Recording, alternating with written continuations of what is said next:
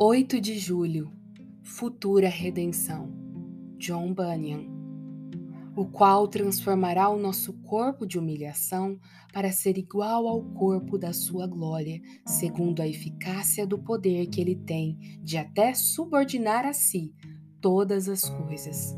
Filipenses 3, verso 21. Haverá ainda a redenção chamada redenção do nosso corpo. Dessa redenção, temos tanto o penhor quanto o selo, a saber, o Espírito de Deus. E uma vez que o tempo para essa redenção é longo, temos de esperar por ela. E uma vez que será sobre ela que toda a nossa bem-aventurança nos será otorgada, devemos nos consolar diante de todos os sinais de que ela está próxima.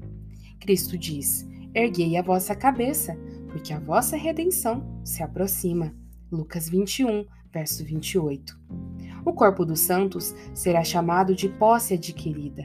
Posse, porque o corpo de todos os que serão salvos se tornará um templo ou a casa onde Deus habitará nos céus.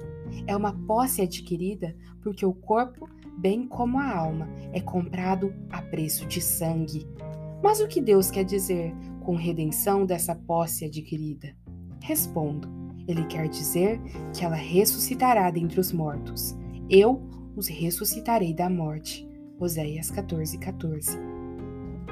E então se cumprirão estas palavras: tragada foi a morte pela vitória. E isso foi expresso por Moisés quando ele fala do ano do jubileu e da redenção da casa que era vendida em Israel. Se não fosse resgatada em um ano, seria devolvida ao proprietário. Nosso corpo pertence a Deus, mas o pecado continua a habitar nele nós também o vendemos e o entregamos à morte e à sepultura, onde morará.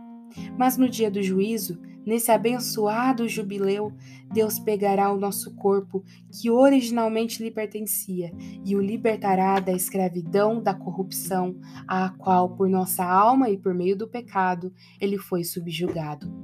Deus pegará o nosso corpo, eu digo, porque lhe pertence, tanto pela criação quanto pela redenção e lhe dará aquela liberdade perfeita que somente é encontrada na imortalidade e na vida eterna. E é isso que Israel deve esperar. Aguardemos a nossa eterna redenção.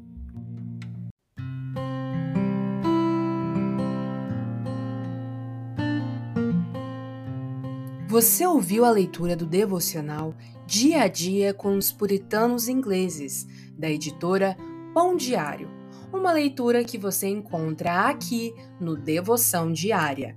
Que você possa estar sendo abençoado por essa leitura e compartilhar com outras pessoas, para que elas também possam ser edificadas. Que Deus abençoe o seu dia na presença dEle.